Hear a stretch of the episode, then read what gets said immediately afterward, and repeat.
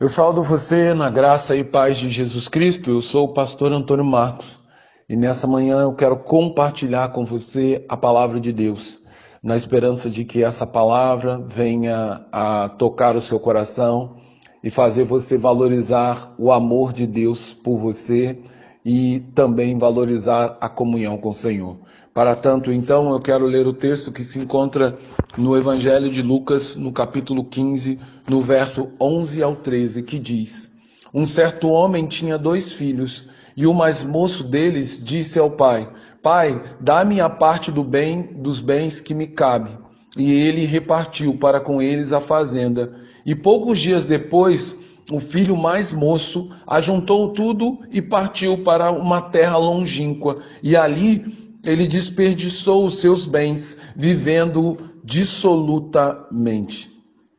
Às vezes, embora já tenhamos tudo o que realmente precisamos fartura, proteção, amor e carinho mesmo assim, somos tomados de um desejo incontrolável de viver algo novo e de passar por novas aventuras, num sentimento que muitas e muitas vezes não vem de Deus e muito menos faz parte do seu plano para as nossas vidas. Em nossa imaturidade, trocamos aquilo que é certo por aquilo que é duvidoso.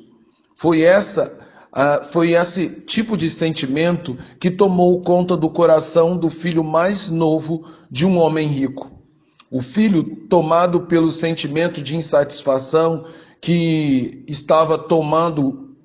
por completo a sua alma, movido pela ingratidão, disse ao seu pai, num ato de total loucura: Pai, dá a minha parte dos bens que me pertence, exigindo uma herança que só teria direito quando o pai morresse. Assim, em suas palavras impensadas, o filho mais novo estava dizendo ao seu pai que desejava sua morte. E essa era uma ofensa inimaginável até então e tão grave a figura do pai que o filho poderia ser condenado à morte e desprezado pela sociedade.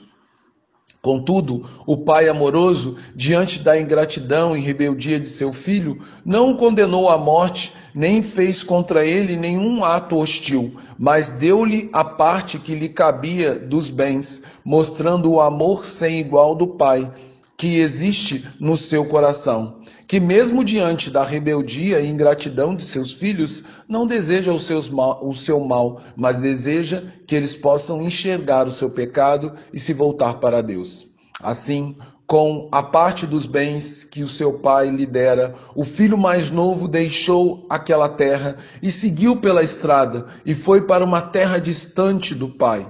E ele viveu de forma irresponsável, por isso ele perdeu todos os seus bens e começou a passar por dificuldade, de maneira que precisou trabalhar cuidando de porcos, na tentativa de alguma forma comer as alfarrofas amargas que os porcos comiam. Mas isso, mas nem sequer isso ele conseguiu na sua miséria. Então, quando o filho ingrato e rebelde estava no fundo do poço, a Bíblia diz que ele caiu em si e se lembrou que até os empregados de seu pai tinham comida de sobra. Corajoso, então, pensou consigo mesmo: eu voltarei para a casa do meu pai. Porém, não mais na condição de filho, por causa da gravidade de meus atos que cometi, mas pedirei para ser tratado como um dos empregados ele finalmente percebeu que é infinitamente melhor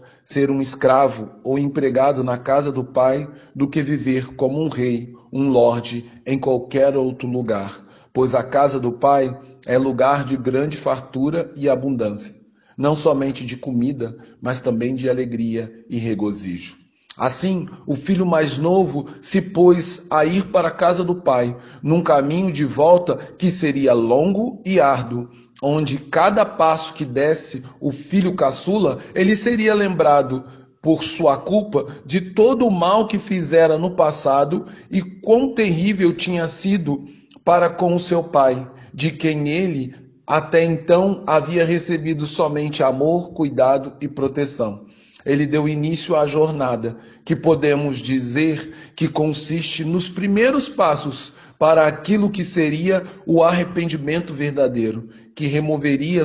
que renovaria sua comunhão com o Pai e poria fim à terrível culpa que atormentava sua alma. Porém, para alcançar essa tão grande bênção, seria necessário ao filho caçula enxergar a sua miséria, enfrentar os seus pecados e reconhecer os seus erros, num caminho que ele não hesitou em percorrer e que nós também não devemos hesitar. Devemos enfrentar nossos erros e nossos pecados, devemos rejeitar nossa ingratidão e devemos lutar pela comunhão com o Pai. Apesar de que o ideal seja que jamais sejamos movidos pelo sentimento de ingratidão, mas que sim pela certeza que realmente temos mais das mãos de Deus Pai do que realmente merecemos e precisamos. Logo, querido, eu convido você a perceber o valor inestimável da comunhão com o Pai e a desfrutar com gratidão e prazer da alegria que existe na casa do Pai amoroso. Ao mesmo tempo, eu convido você a rejeitar com veemência ao sentimento de insatisfação e descontentamento que ronda nosso coração e tenta corromper a nossa alma, porque tais coisas são instrumentos na, nas mãos de Satanás para roubar nossa alegria e nos afastar da comunhão e da proteção do Pai amoroso, em quem nós temos vida e vida em abundância. Por isso, minha oração nessa manhã é uma súplica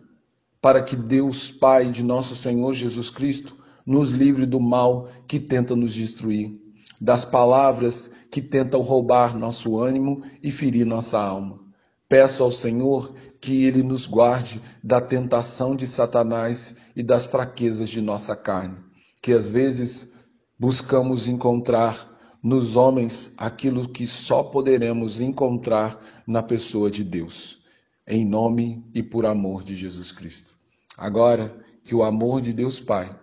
que a graça do Deus Filho e que o consolo do Espírito repousem em nós, de maneira que possamos perceber o quão maravilhoso é estar junto do Pai e o quão maravilhoso é desfrutar da sua bondade e da sua misericórdia e que possamos valorizar essa bênção e que possamos nos regozijar na figura do Pai. Que hoje você possa se alegrar porque você está junto do Pai. Mas se você, por acaso, seguiu para uma estrada distante e vive no meio de um povo longínquo, vivendo na miséria, minha palavra também é para você,